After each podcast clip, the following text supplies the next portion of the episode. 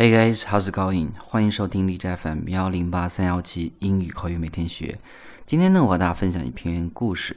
故事呢是一个女士在描述第一次见到男朋友时的场景，讲的是飞机上的偶遇，失去联系几个月之后又重新开始交往，最后幸福的在一起的故事。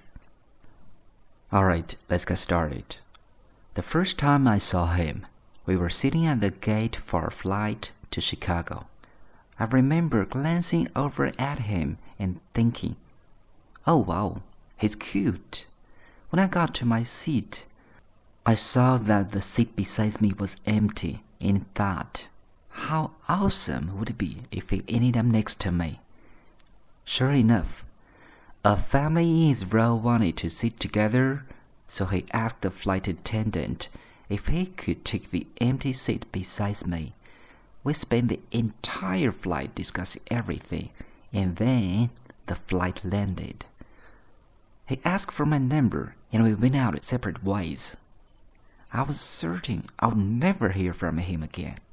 I thought about him often, but eventually he fitted into the missing connection category. A few months later, out of blue, he sent me a message that said, Happy New Year.